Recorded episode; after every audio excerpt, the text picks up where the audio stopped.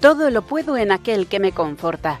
Doctrina Social de la Iglesia en nuestro mundo. Un programa de la Asociación Católica de Propagandistas dirigido por Ana Campos.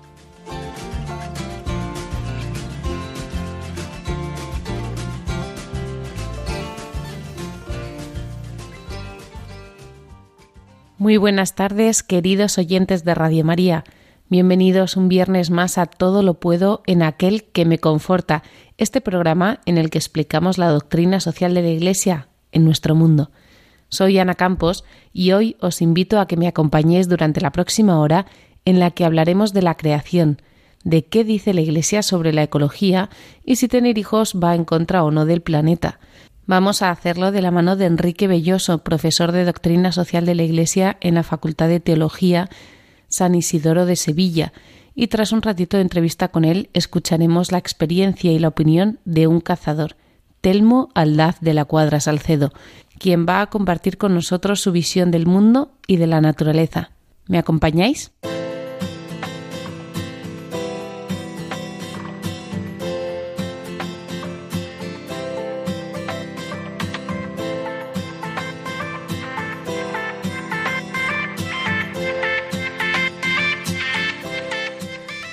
Bueno, como comentaba hace un momento, hoy tengo conmigo a Enrique Belloso, director de Proyección Social y Comunicación de la Fundación San Pablo Andalucía CEU, delegado diocesano de Apostolado Seglar en la Archidiócesis de Sevilla y profesor de Doctrina Social de la Iglesia en la Facultad de Teología San Isidoro de Sevilla.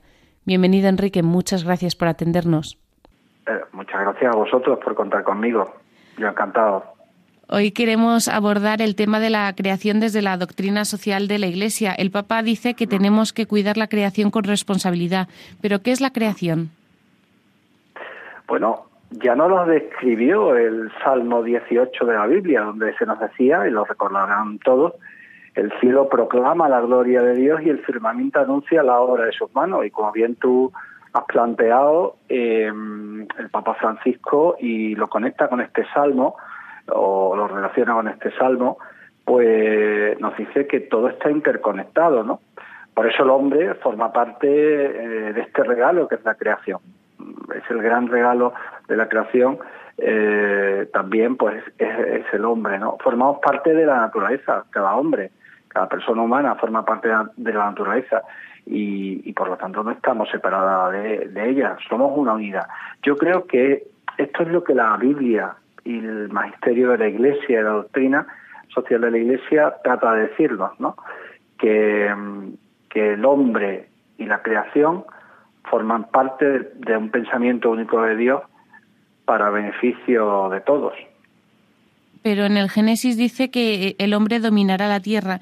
¿El mundo está para servir al hombre y por lo tanto puede ser explotado por el ser humano o tenemos la obligación de protegerlo y mantenerlo?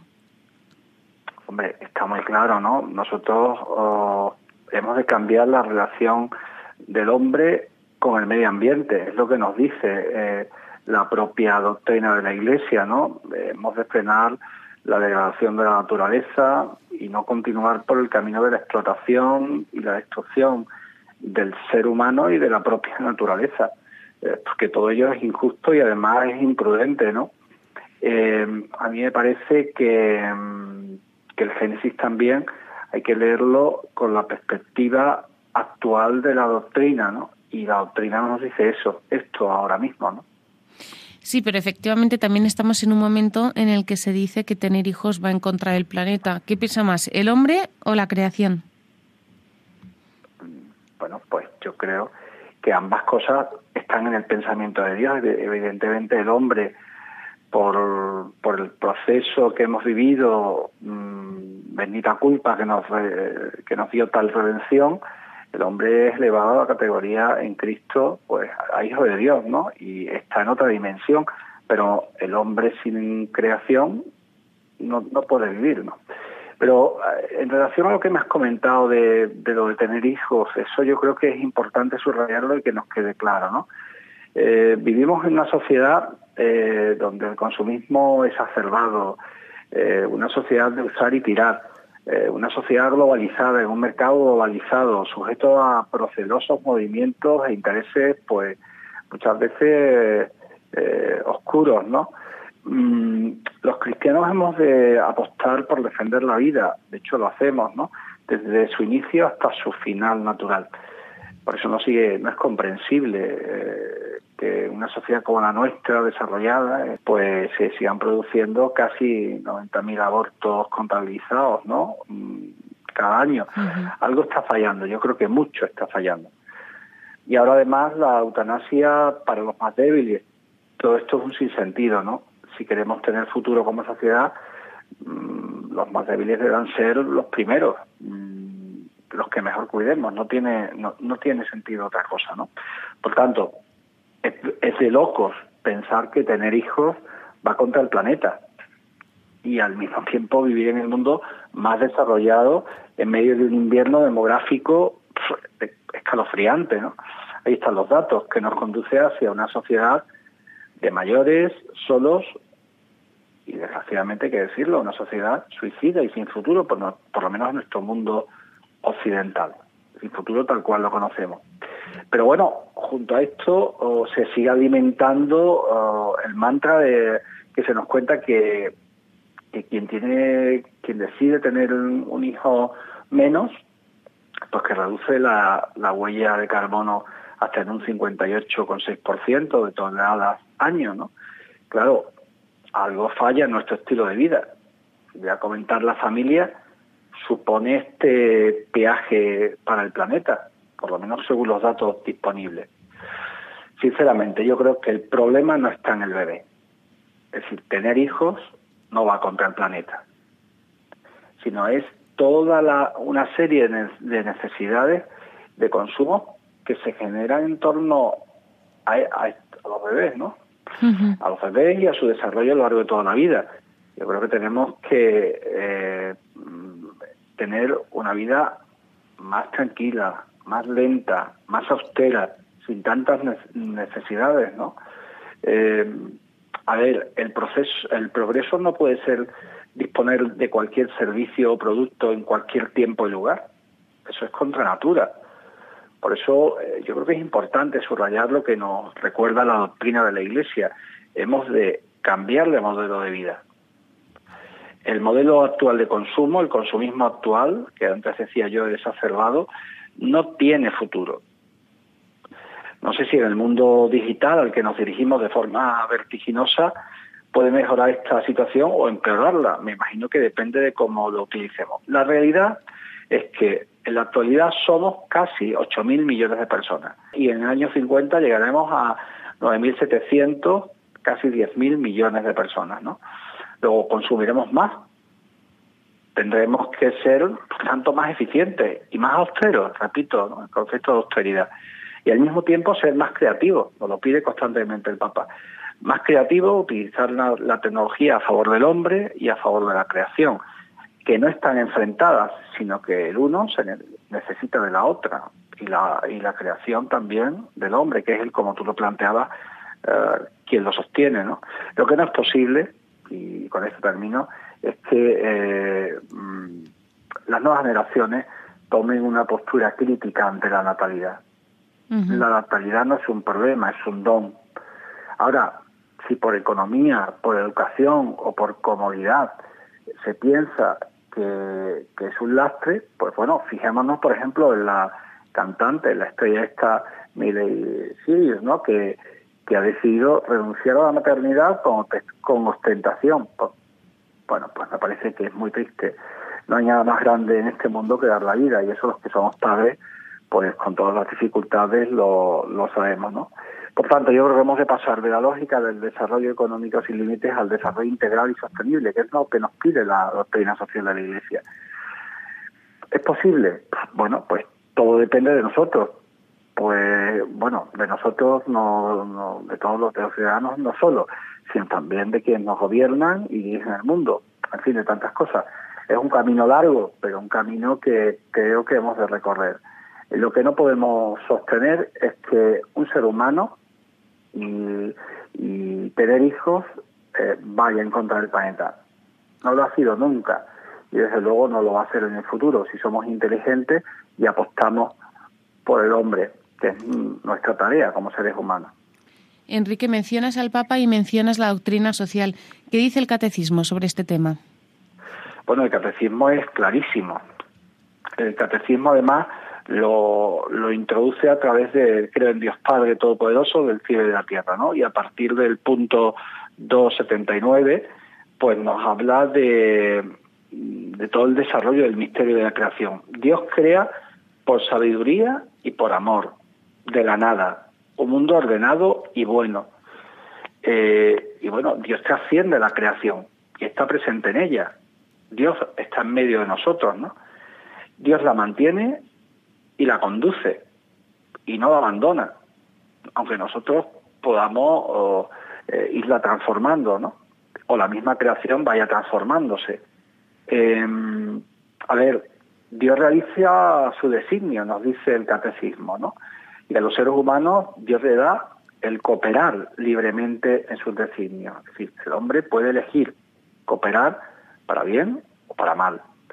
Y yo me quedo con el, con el punto del catecismo, el 339, que dice que eh, las personas deben respetar la bondad propia de cada criatura para evitar un uso desordenado, ¿no? lo, que lo que decíamos antes de las cosas, que desprecia al Creador, a Dios que lo creó de la nada, y acarree consecuencias nefastas para los hombres y para su ambiente.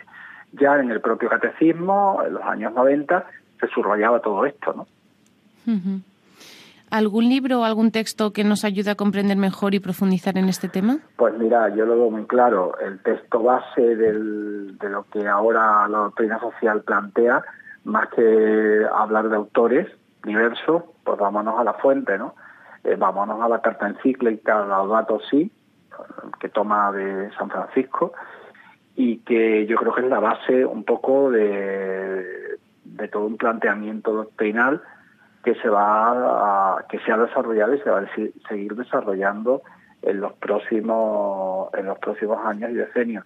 Fíjate, esta carta encíclica subraya eh, que existe una auténtica preocupación por el medio ambiente, pero que debe ir unida a un amor a un amor sincero por el ser humano, es decir, no separa ambiente y ser humano, y a un compromiso permanente respecto a los problemas de la sociedad, que son los que causan todos estos desajustes, ¿no?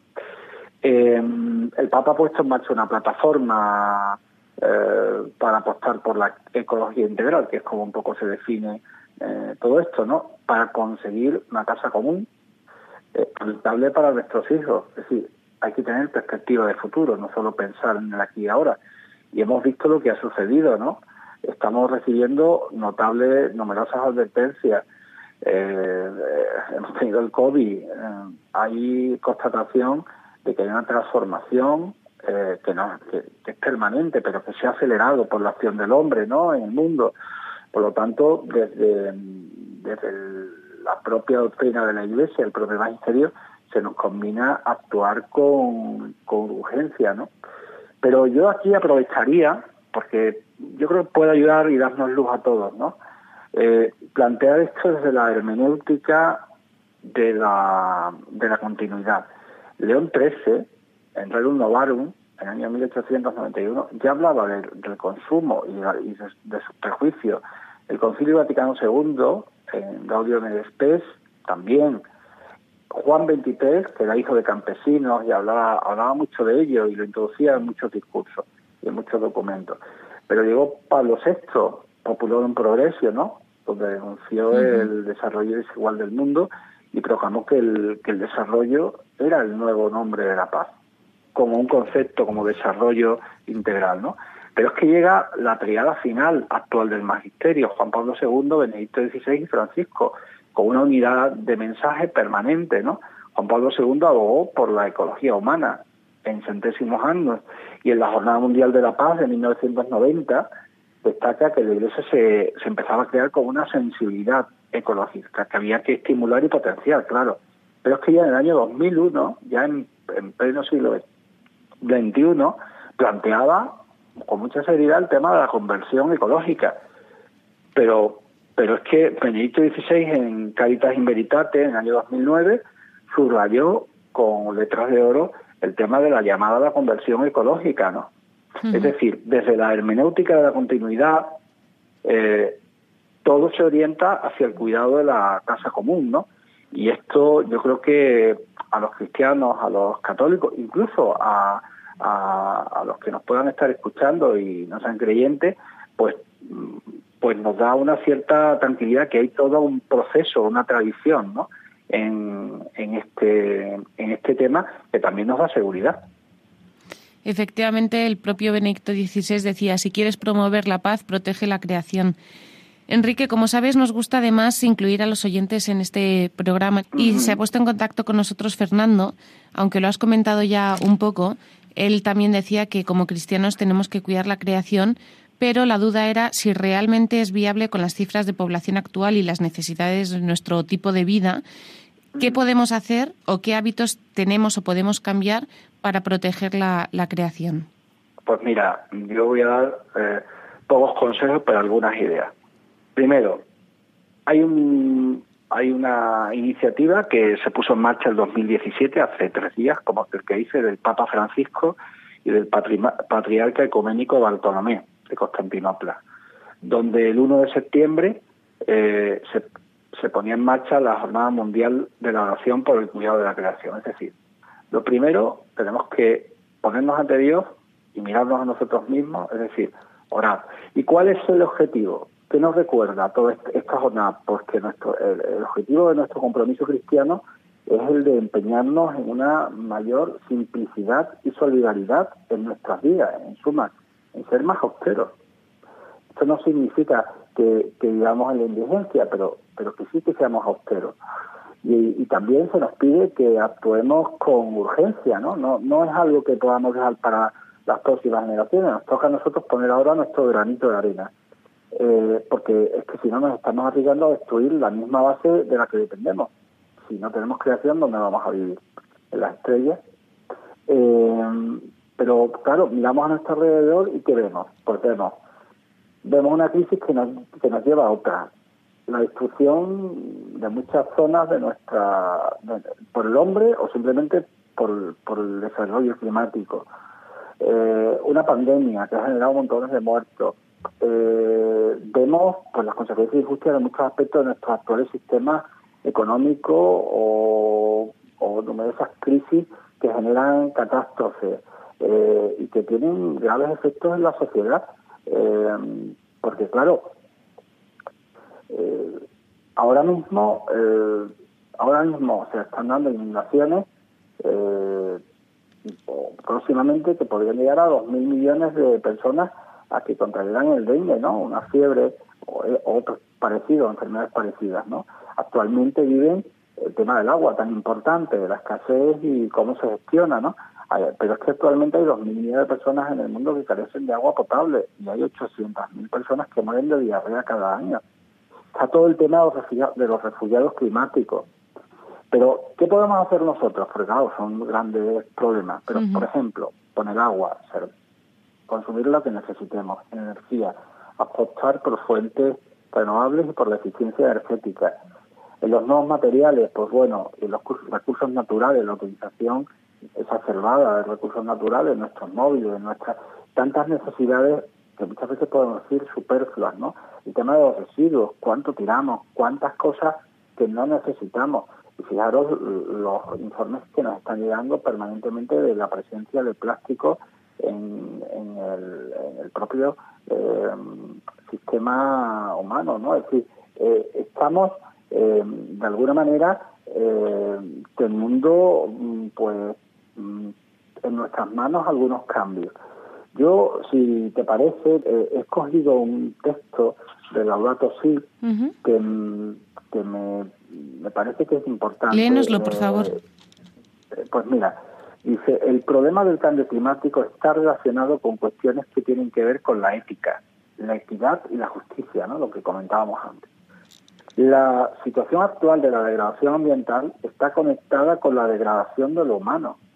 No, no van separadas, van conectadas de lo humano, de lo ético, de lo social, tal como experimentamos cada día y lo vemos. ¿no?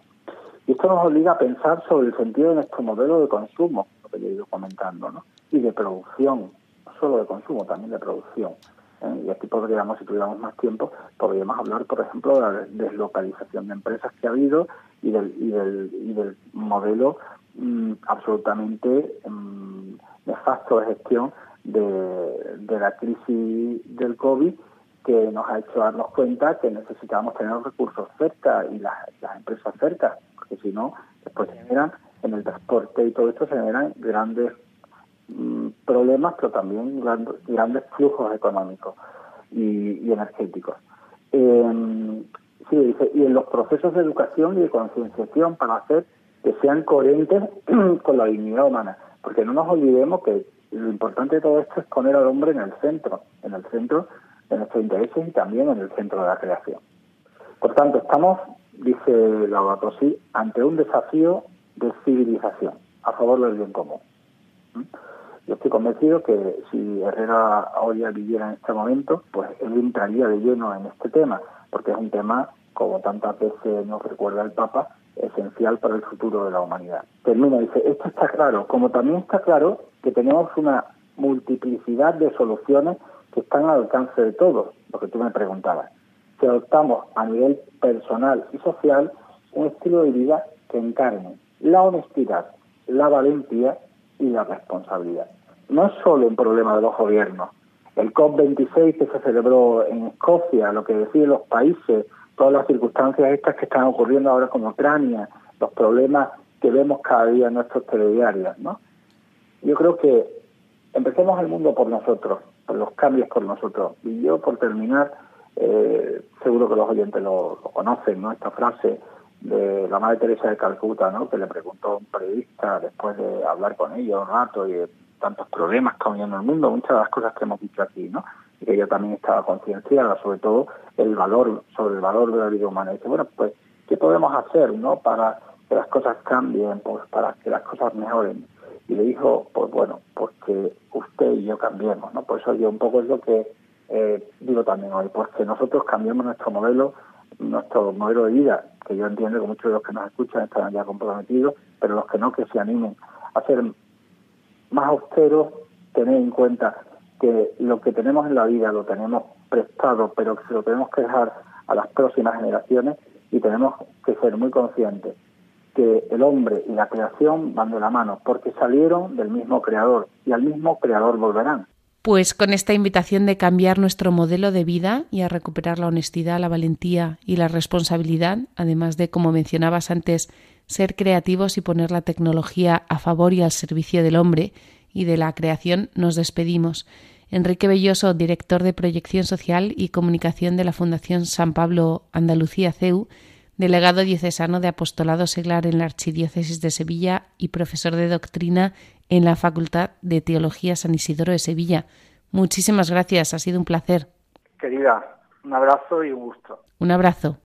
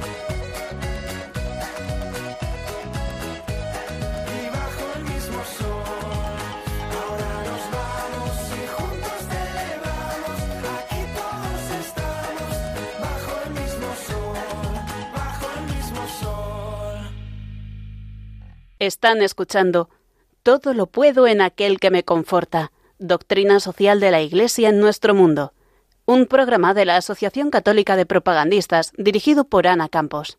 Bueno, como comentaba al principio, tras esta entrevista con Enrique Belloso, que nos ha dado mucha luz sobre este tema que muchas veces puede resultar polémico, vamos a escuchar ahora las palabras de, Telmo Aldaz de la Cuadra Salcedo, navarro, marino y cazador, que nos va a explicar qué es para él la caza, qué es la creación y cómo vive su relación con la naturaleza.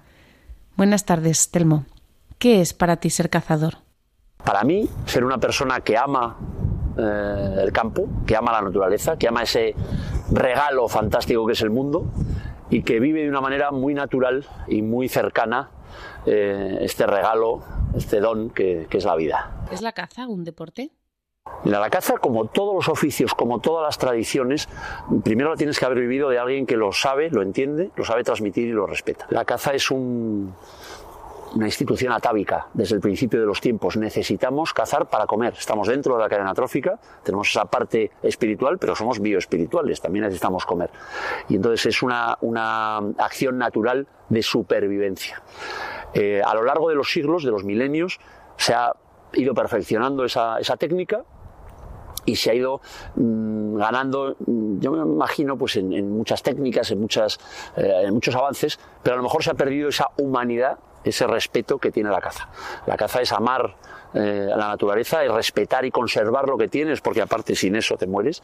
Entonces es un, es un equilibrio muy, muy bonito, muy antiguo, que ya te digo que solo se aprende eh, de personas que, lo aman, que lo respetan y así te lo enseñan. No es un deporte, no es una diversión, es algo mucho más profundo, es la esencia de lo que somos.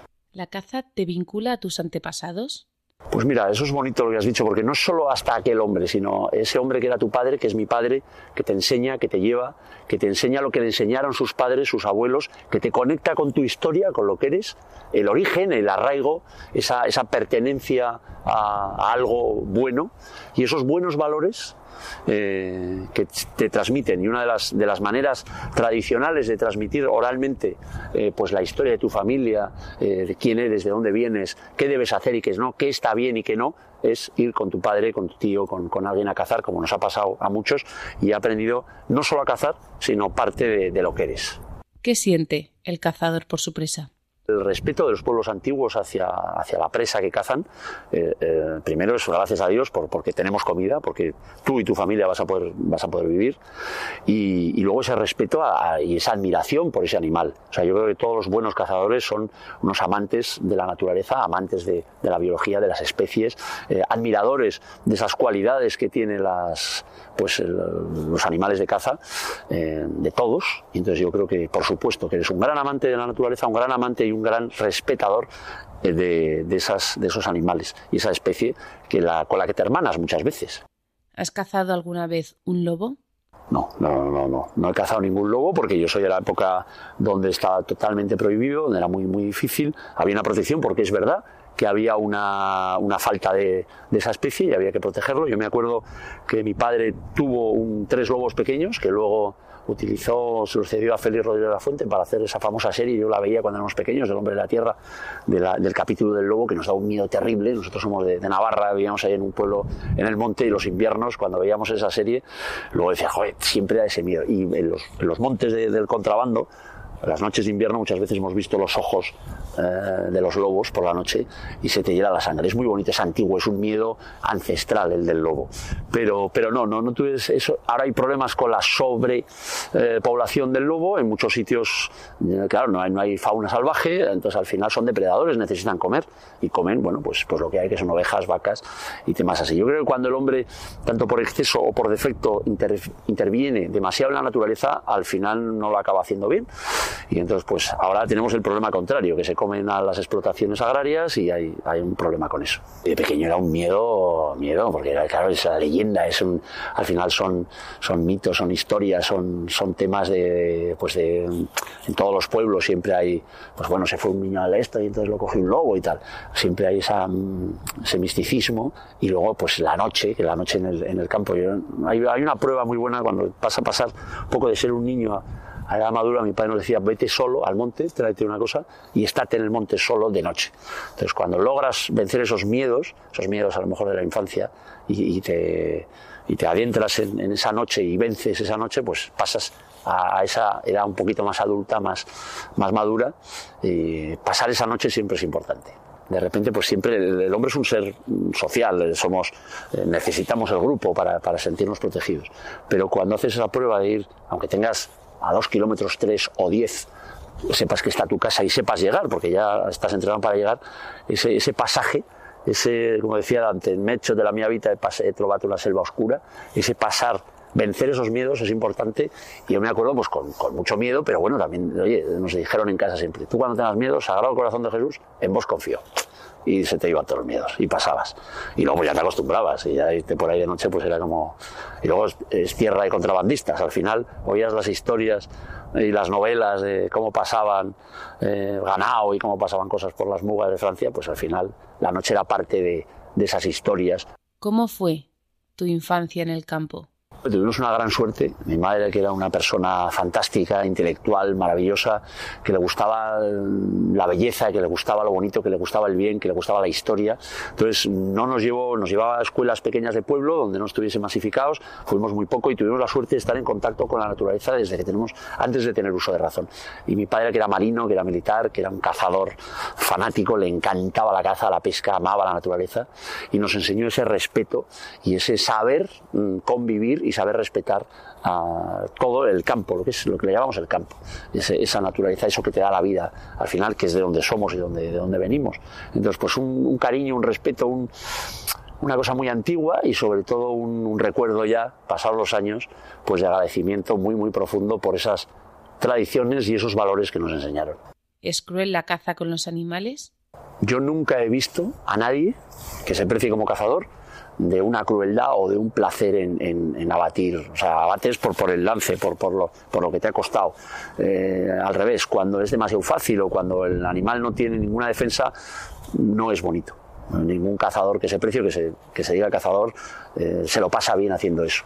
¿Es cruel? Pues la vida y la, muerte pues es, puede llegar a ser cruel, por supuesto. Si lo ves desde ese punto de vista, es el gran misterio, claro que sí pero si lo haces desde un punto de vista eh, natural y como he dicho antes, como te han enseñado, con ese respeto, pues bueno, es un, es un paso. Hombre, la, ley es evitar el sufrimiento del animal, o sea, no, no, se, no se caza para que el animal sufra, no es, no es una, cosa sádica, es una cosa para comer, es un, es un, como lo he explicado antes. Entonces lo que tienes que hacer es aliviar ese, ese sufrimiento, eso es lo que, lo que es. Pero no es un, vamos a ver, el que sea cazador, el, el que esté, desde luego si no es un sádico, un tío, un enfermo, no está por, por matar, ni muchísimo menos, ni muchísimo menos. O sea, eso es, es una cosa que no, se piensa, al final tú abates a, una pieza con el menor sufrimiento posible y lo que intentas es eso.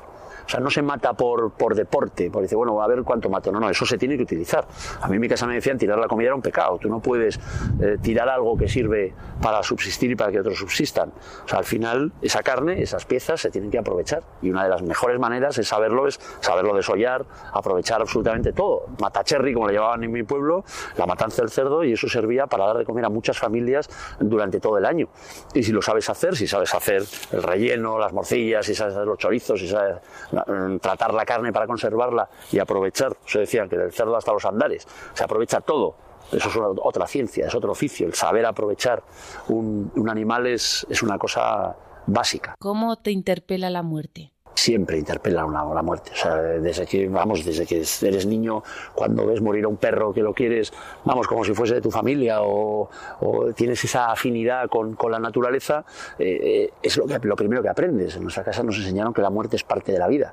Necesitas mm, afrontar eso no con amargura, sobre todo como lo ve un niño. La maravilla de ser niño, yo lo digo, cuando eres eterno. O sea, la, eternidad no te duele. Cuando eres un niño, eh, la otra vida te parece lo más natural del mundo. Ser, ser infinito es, es algo natural. Y cuando te vas haciendo mayor, cuando esta vida nos va dando palos y a lo mejor nos hacemos más artificiales, nos alejamos de esa, de esa bendición que es ser niño o tener esa cabeza de niño, pues nos va doliendo todo y nos va pareciendo que la muerte es una desgracia. Bueno, puede ser, a nadie le gusta, pero es un paso necesario y es parte de, la esencia de lo que somos. A nadie le gusta, todos tenemos un instinto de supervivencia brutal, eh, luchamos por la vida, la vida sale entre las rendijas de donde sea, más que, más que el agua o el aire. Y cuando estás, nadie busca, yo creo que nadie busca estar en ese peligro de morir, todos queremos eh, pues este, este don maravilloso de Dios que es la vida, pues guardarlo lo máximo posible. Muchas veces cuando estás en ese verdadero trance no te das cuenta. Cuando te das cuenta y tienes tiempo a pensarlo, te parece a ti a mí, que me ha pasado alguna vez, pues que, que la vas a espichar ahí mismo y que ya no lo cuentas pero, pero generalmente, pues mira, la providencia al final es cuando Dios quiera, como Dios quiera y donde Dios quiera. Tampoco podemos, mm, eso ahora somos todos muy previsores. A mí hay algo que me aterra que es la excesiva previsión de todo. El hombre moderno tenemos una agenda donde sabemos qué vamos a hacer el año que viene a, la hora tal. Y a mí eso me horroriza. Yo creo que la providencia también tienes que dejar un poco que actúe y no, no prever todo, incluso en el propio momento este, en ese trance donde Dios te llama, pues si es, es y si no es, no, no es. Al final no es algo que dependa de nosotros cómo se relaciona el cazador con la naturaleza. La caza, la, lo que dices, la caza es un, vamos a ver, es un catalizador, es algo necesario para naturalizar y humanizar la relación con el campo.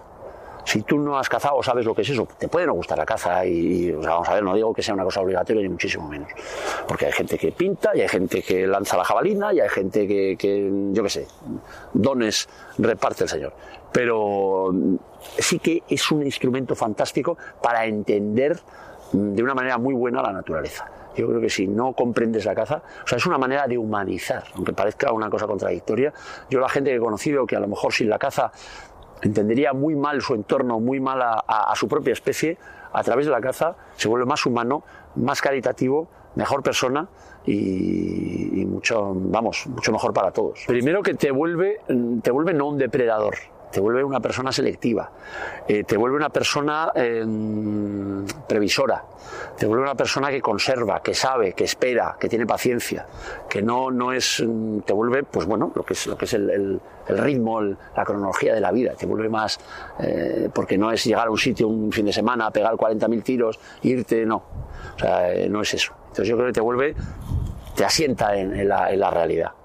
Por eso los buenos cazadores son los que tienen mucha paciencia. Yo no soy buen cazador porque soy muy nervioso y enseguida me impaciento, pero se va aprendiendo. ¿eh? ¿Qué te parece la película El corazón de Dersuzala? La película, me acuerdo que la vimos como 18 veces de pequeños, porque teníamos un amigo que era, bueno, un amigo era mayor que nosotros, eh, que fue novio de mi tía, Eduardo Solís, que era un cazador loco que nos llevaba a cazar las primeras monterías grandes, porque mi padre que era un montero y que cazó muchísimo, eh, al final se hartó de, la caza mayor y le gustaba más la pluma y le gustaban más los perros. Bueno, pues íbamos con él y fuimos a verla yo creo que 15 o 16 veces de Suzala, ese manchur, yo creo que era de las Mm, pues de esos territorios asiáticos, ese mm, cazador que yo creo que no se dice una sola palabra. En Dersuzala creo que es una película de sonido en color y, no se habla nada, solo es el sonido de la naturaleza, el sonido del agua, de los ríos, de los campos. Es parecido, yo he visto Tasio, no sé si habéis visto Tasio, de Moncho Armendariz, eh, que es una joya, es una preciosidad y es también un poco ese hombre antiguo, ese hombre mm, ácrata, o sea, que, llega a esa autarquía a ese ser libre de verdad, donde no necesitas más que lo que Dios te ha dado y, esa naturaleza que te provee. Eso es un poco ese. Es parecido. El del al español, para mí era cuando veíamos Tasio, era Tasio. ¿La caza te ayuda a entender la vida? Sí, es entender la vida. Es decir, que eh, somos eh, em, seres, seres vivos que necesitan comer, que comer no es solo, vamos a ver, no es solo satisfacer las necesidades perentorias. Al final la caza tiene esas dos cosas, esas dos funciones te permite sobrevivir, que tu organismo tenga nutrientes para salir adelante y te permite mm, alimentar tu espíritu para entender el porqué o intentar llegar al porqué de las cosas. ¿Qué tiene de diferente la carne de caza? yo creo que lo primero que notas cuando comes carne de caza es que estás aprovechando algo que verdaderamente ha servido de algo, que no es lo que estábamos hablando, una mera diversión, ni muchísimo menos, que lo es también, sino que es útil, que tú te alimentas de lo que, de lo que has cazado y, que ese animal sirve, sirve de algo.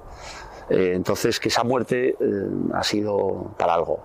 ¿Te sientes poca cosa en mitad del bosque? Hombre, cuando notas que el ser humano es poca cosa es en el mar. tuve la gran suerte, el privilegio, junto con mi hermano y mucha otra gente, de navegar, bueno, tampoco mucha otra, éramos 18 en total, eh, con Carlos Etayo Elizondo, que era uno de los marinos, investigadores y arqueólogos navales mejores en la historia, eh, un cazador también apasionado y fantástico, de la paloma, de todo, bueno, era una, maravilla las historias que nos contaba, y, leía esos versos de, yo creo que son Lope de Vega, y dice, Señor, apiádate de mí, que tu mar es tan inmenso y mi barco tan pequeño. Yo creo que cuando estás en el mar, ahí te das cuenta de la inmensidad del, de la obra de Dios y la pequeñez que tú eres frente a ese esa fuerza que tiene la naturaleza. ¿Qué aporta la caza en el mundo de hoy? Cazar, bueno, que significa es transmitir tu cultura, transmitir los conocimientos. Nosotros cuando estás hablando de aventura, tuvimos la suerte de repetir el viaje de Diego Méndez de Zamora, que fue el primer español, junto con 10 indígenas taínos, que hicieron la primera navegación con, medios eh, indígenas marítima. Entonces nos fuimos a Venezuela, escribimos con el pueblo yecuana, gracias a un amigo de mi tío Miguel, Charles Berguer Carías, que es un naturalista de los mejores que hay, que sigue vivo, que el tío está más fuerte del vinagre, ya con noventa y tantos años, y gracias a él nos fuimos, y a un jesuita, el hermano Corta, nos fuimos con los indígenas yecuanas y estuvimos viviendo con ellos haciendo tres canoas, tres curiaras, como le llamaban allá, en el, el centro mismo de la selva que fue una cosa fantástica. Y lo que nos enseñaron es esa conexión brutal real con la naturaleza. Y cómo contaban, porque ellos no tenían escritura, cómo contaban toda su tradición, todos sus conocimientos, haciendo la canoa, yendo a cazar, yendo a pescar, y cómo ese pueblo antiguo, auténtico, puro, era totalmente autosuficiente. Era una auténtica maravilla. eso nos, nos enseñó mm, bueno, pues lo, necesario de ese conocimiento y de transmitirlo para, para nuestra subsistencia. ¿Cuál es tu mayor lección? Estar en, un verdadero contacto con la naturaleza y saber a través de eso quiénes somos nosotros. Es muy importante saber quiénes somos y qué hacemos aquí, de dónde venimos. Entonces yo creo que eso es lo que te da, te ancla a la realidad, te hace no ser un esclavo, te da libertad y dignidad. Y luego de, humilde porque las cosas que un padre transmite sabe que el tiempo es en este mundo es finito y entonces bueno pues intenta transmitir de una manera ordenada y lógica a un niño pequeño todos esos conocimientos que a lo mejor pues en un momento son imposibles de, de adquirir pero te va metiendo esa curiosidad y te va enseñando a que a ser un eterno curioso toda la vida, a saber, y eso nos lo decían nuestros padres, que, que, no sabes nada, que tienes que seguir aprendiendo, que tienes que ser muy humilde, que hasta el más humilde y más básico, desde la manera de parecer de un urbanita, de cualquier oficio, lleva milenios de perfeccionamiento. yo me acuerdo de los pueblos haciendo cucharas de boj o haciendo trampas para, para, peces. Bueno, pues ese artesano, ese señor que estaba haciendo eso, ya mayor, ya casi sin vista, eh, eso que hacía no era un, un, simple entretenimiento o una cosa muy básica, sino que llevaba milenios para perfeccionar ese invento, ese ingenio que tenía. O sea, el saber admirar y saber aprender cada día de las cosas más sencillas. Yo creo que al final mm, hay que ser muy positivo. Yo creo que el, ser humano que tenemos cosas muy malas, pero también existe ese derecho natural en el que yo creo y que las cosas racionales, normales, éticas y morales, pues siempre van a, siempre van a triunfar y que el bien siempre triunfa. Muchas gracias Telmo Aldaz de la Cuadra Salcedo, navarro, marino y cazador, por compartir con nosotros tu experiencia y tu visión del mundo y de la naturaleza. Queremos dar las gracias también por su presencia en este programa a Enrique Belloso, director de Proyección Social y Comunicación de la Fundación San Pablo Andalucía CEU, delegado de Apostolado Seglar de la Archidiócesis de Sevilla y profesor de Doctrina Social de la Iglesia en la Facultad de Teología San Isidoro de Sevilla. Ha sido una maravilla poder contar con estos dos participantes para abordar el tema de la creación y cómo lo ve la doctrina social de la Iglesia. Gracias, como siempre, a todos vosotros por seguir un viernes más escuchando Todo lo puedo en aquel que me conforta, este programa de Radio María realizado y producido por la Asociación Católica de Propagandistas. Soy Ana Campos y os invito a escucharnos de nuevo dentro de dos semanas. Os recuerdo que podéis poneros en contacto con nosotros a través de nuestro correo doctrinasocial@radiomaria.es de nuestras redes sociales o mandándonos una carta al programa Todo lo puedo en aquel que me conforta a Radio María, Paseo de Lanceros número 2, 28024 de Madrid. También podéis volver a escuchar este programa en la web radiomaria.es en el apartado Los podcasts de Radio María o pidiendo el programa también a través de la web en la sección Pedidos de programas, en el correo pedidos o a través del teléfono 91 822 8010. Seguid en sintonía con Radio María y recibid un fuerte abrazo de Ana Campos.